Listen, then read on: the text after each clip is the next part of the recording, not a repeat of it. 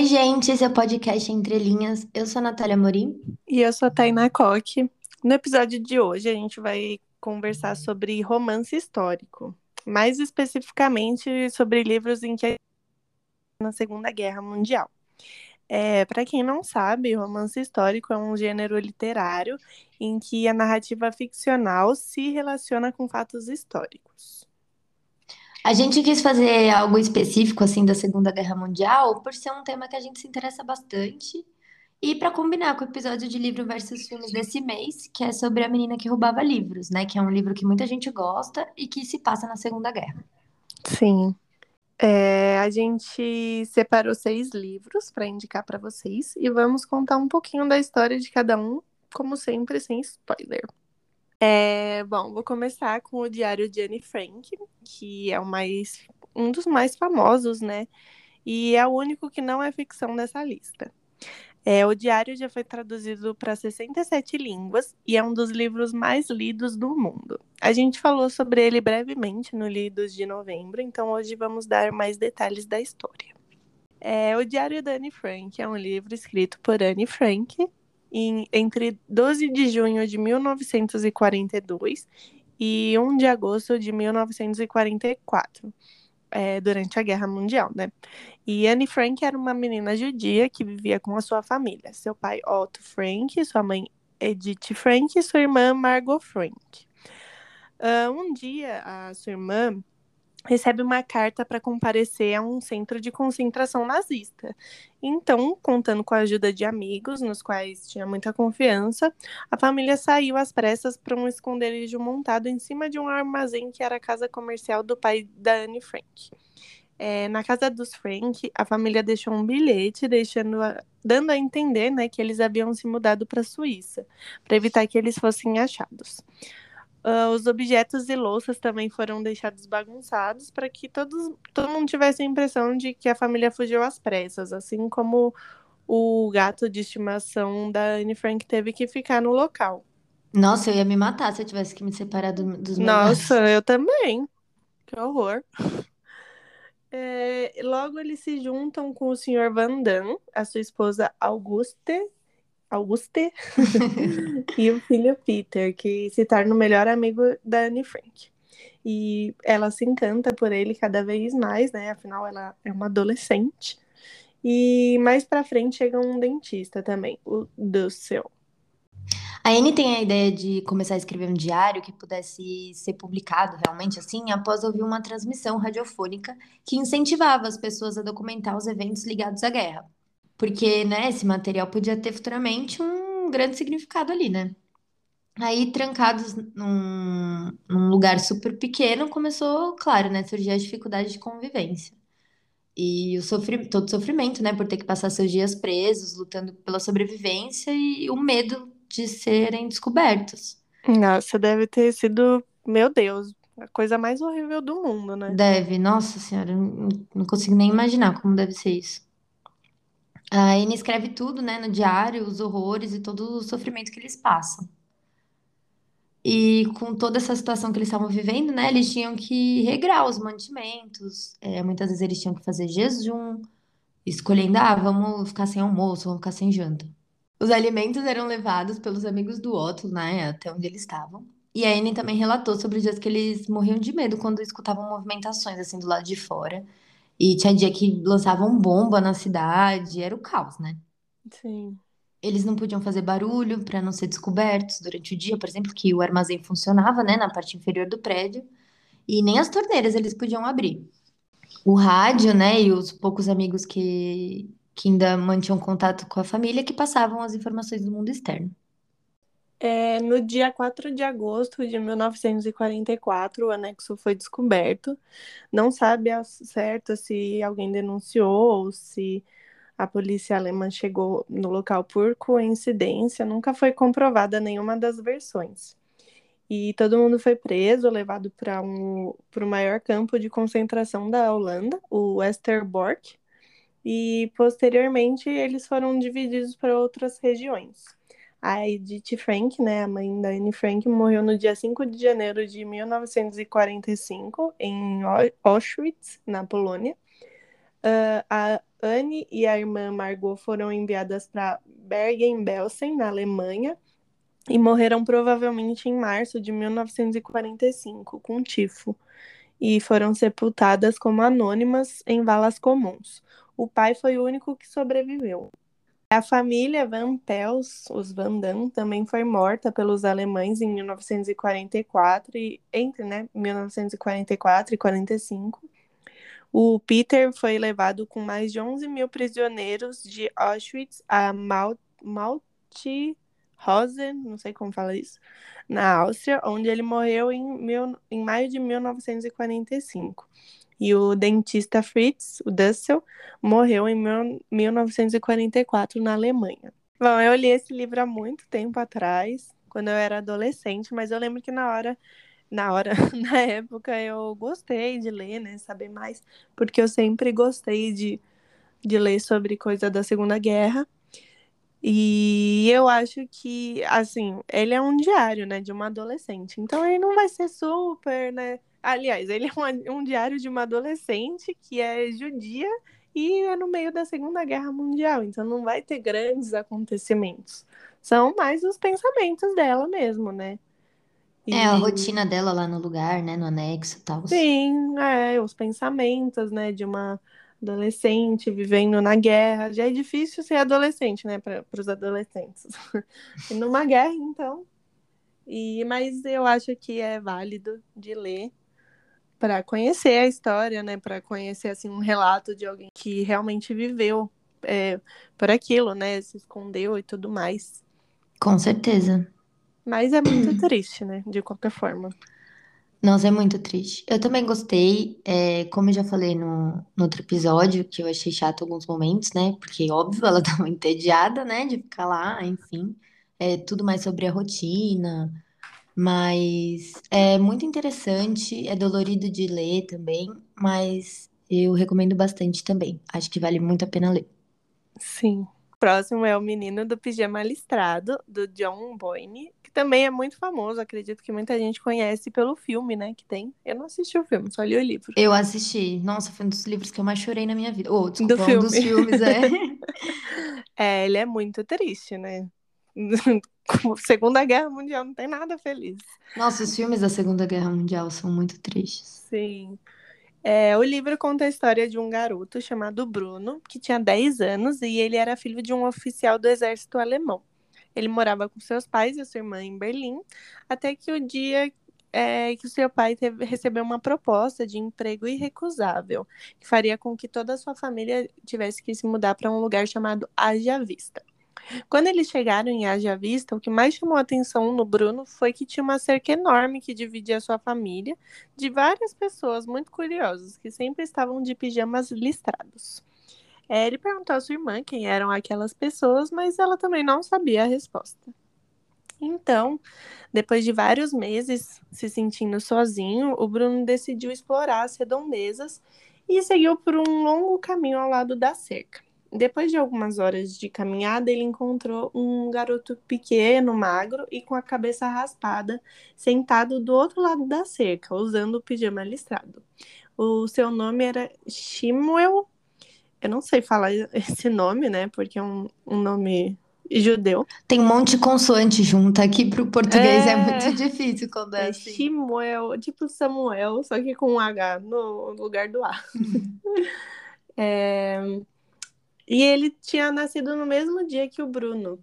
Então eles tor se tornaram amigos e aí o Bruno ia todo dia lá conversar com ele, né? Ele parou de se sentir sozinho, tinha alguém novo para conversar. É, mas o Bruno não contou para ninguém desse seu novo amigo, porque ele tinha medo que os pais brigassem com ele, não deixassem mais ele sair. Todo dia ele ia conversar com o menino, levava comida para ele e construíram uma amizade. É um livro muito, muito legal de ler. É, apesar de ser ficção, acredito que isso pode ter realmente acontecido, né? Porque crianças não, não têm preconceito, elas não sabem, não sabiam o que estava acontecendo, né? Então, eu gostei muito de ler na época também, li faz tempo. mas eu acho que vale super a pena para conhecer, mesmo para quem já viu o filme. Ah, eu tenho medo de chorar muito. Eu, com essas Ah, você coisas, eu sou muito chorona com essas coisas. Eu Eu falando que eu não. É, então. Não gosto de coisa que me faz chorar, não sei. Eu fico mal, eu Não. fico mal pesada por um tempo, sabe? Ah, não, é, é porque esse realmente vai ficar mesmo. Quem Mas, sabe, né? mas ainda assim, acho que é, ele é legal porque ele é super facinho de ler. Quem sabe um dia. É. Bom, o próximo é Toda a Luz que Não Podemos Ver, do Anthony Doerr.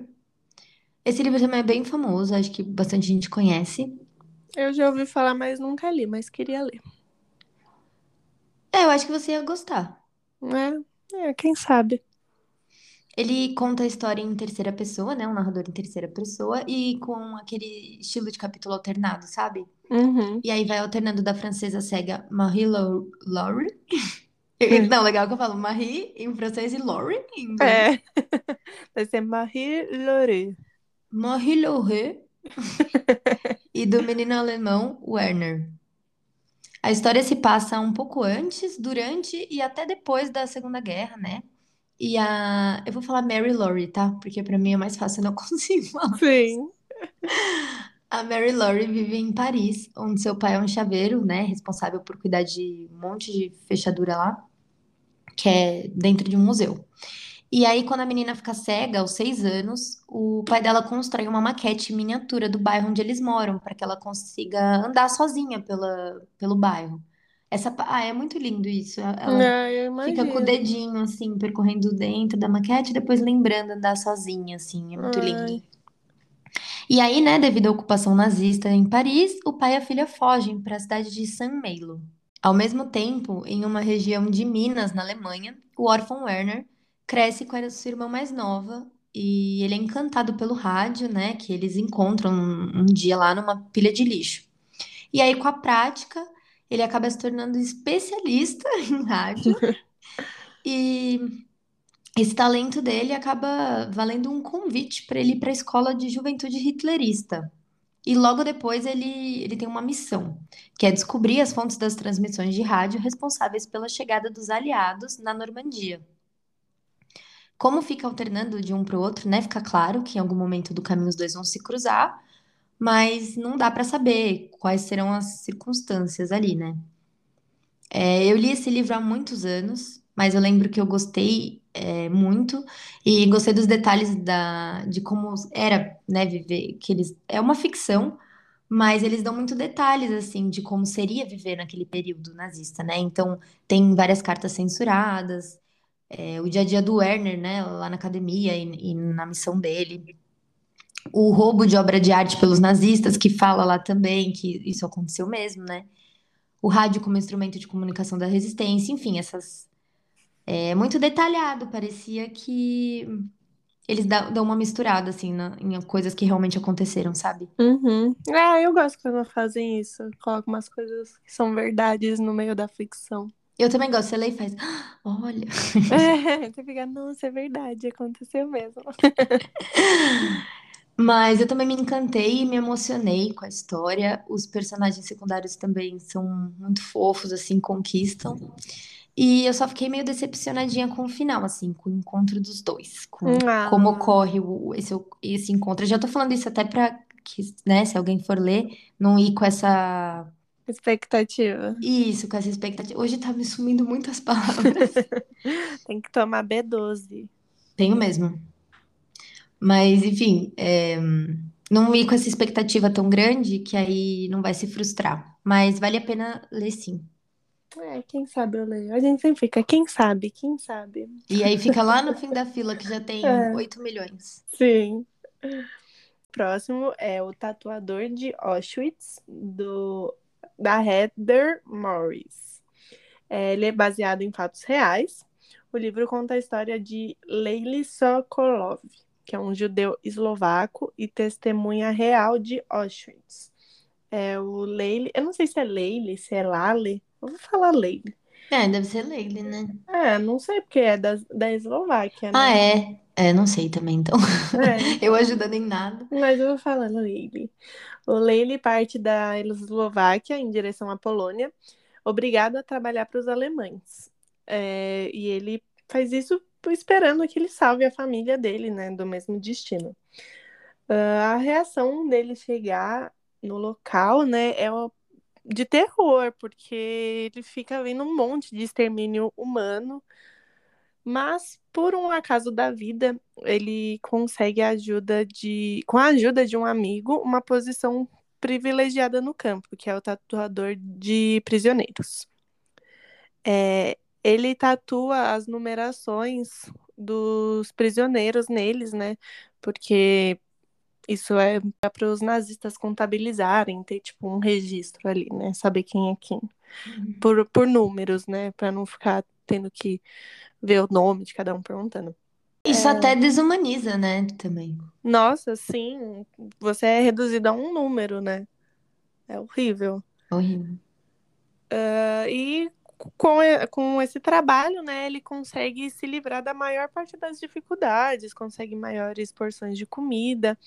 É, ele também conhece várias línguas, e aí ele se torna mais útil para os soldados alemães.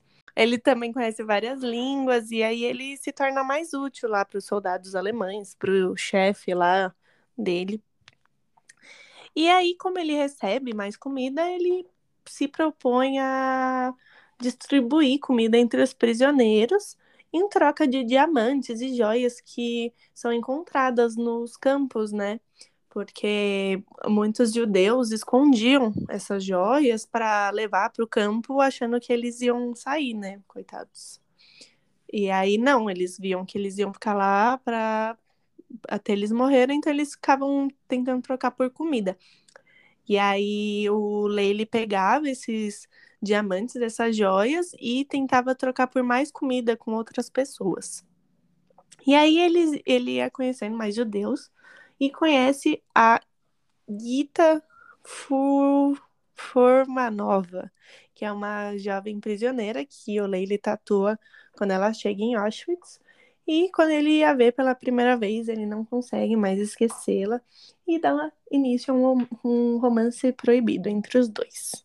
Eu gostei muito desse livro, porque achei muito tipo, interessante, né? Esse negócio do tatuador, a gente nem imagina. Eu não imaginava, né, que tinha isso, só descobri quando eu li o livro. Eu comprei esse livro, tá aqui em casa pra eu ler, mas eu tô.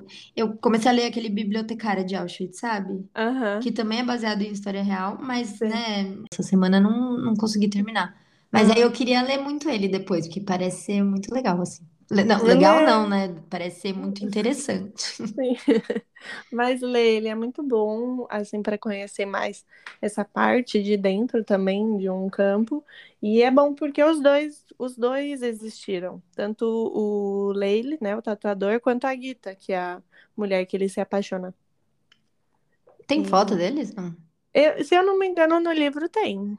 Porque eu não final. vou pesquisar no Google, porque, né, eu vou É. ler coisas que eu não quero.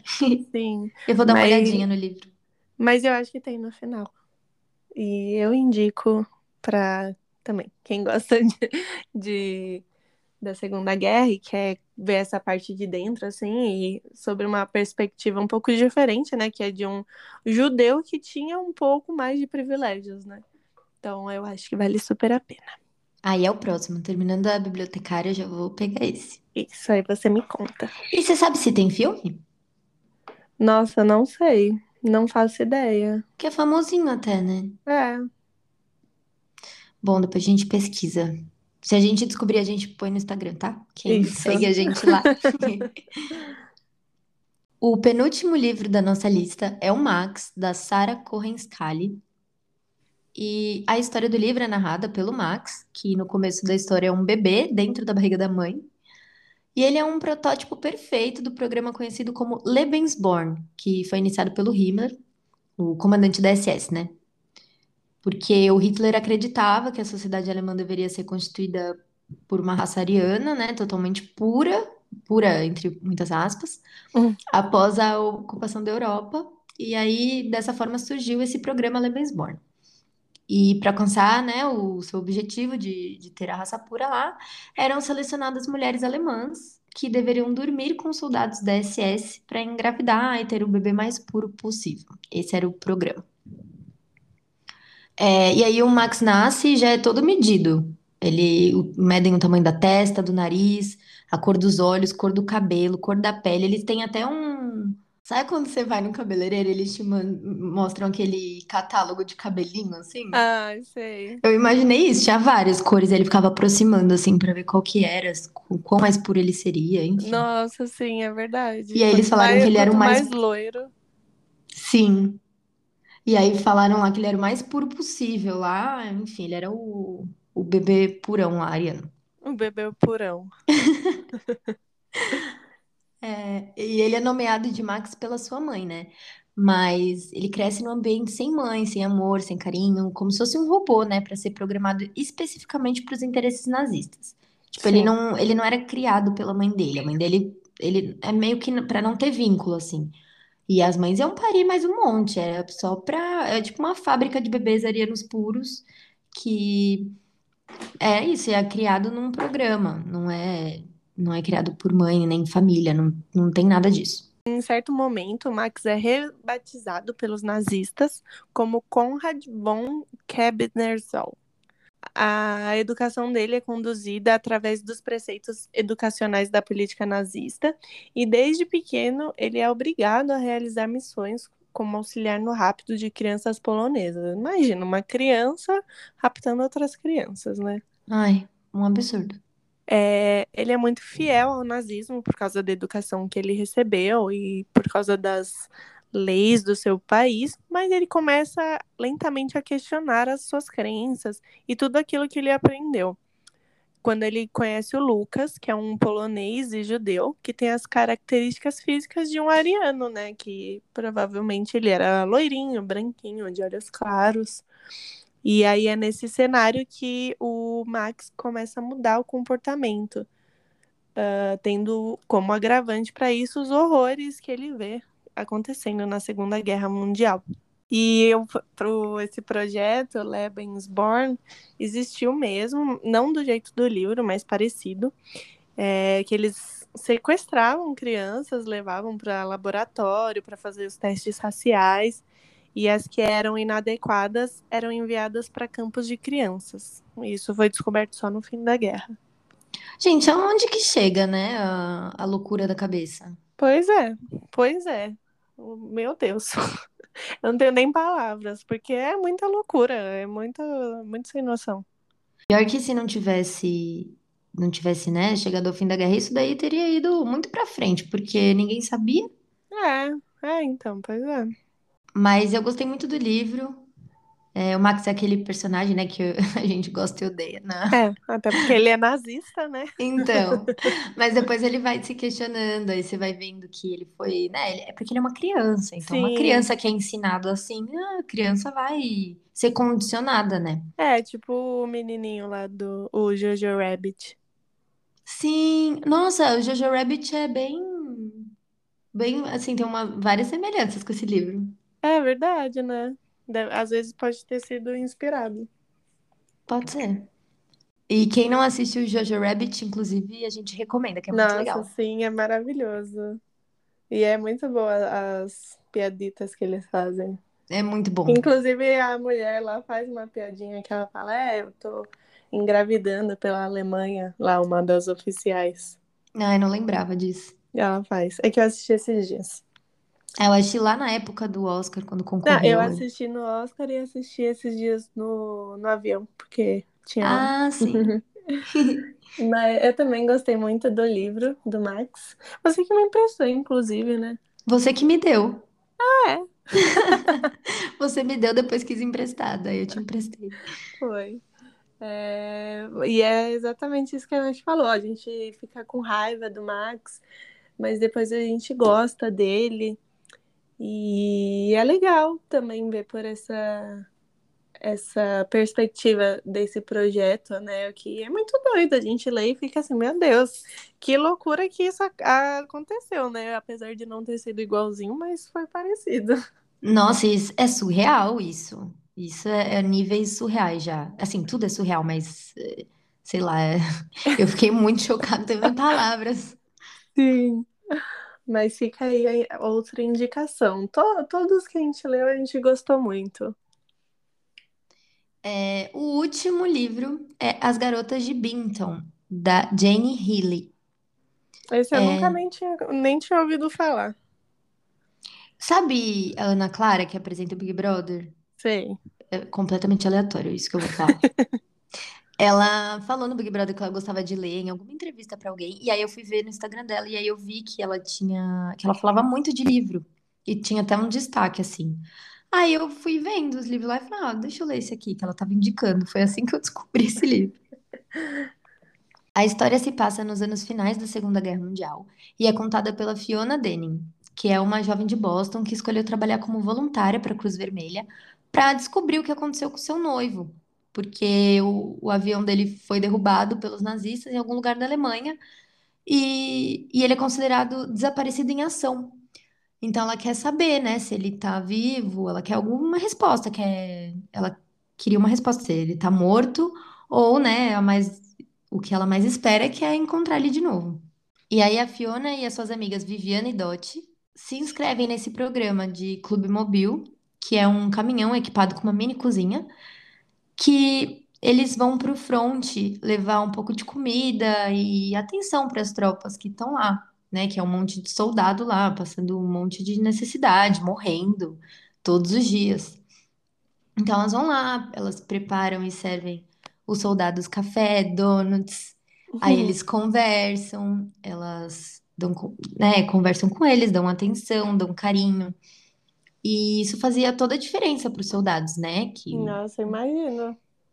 era um momento deles se distraírem, né? E conversarem e ter uma refeição quentinha, porque não deviam comer direito lá, né? É.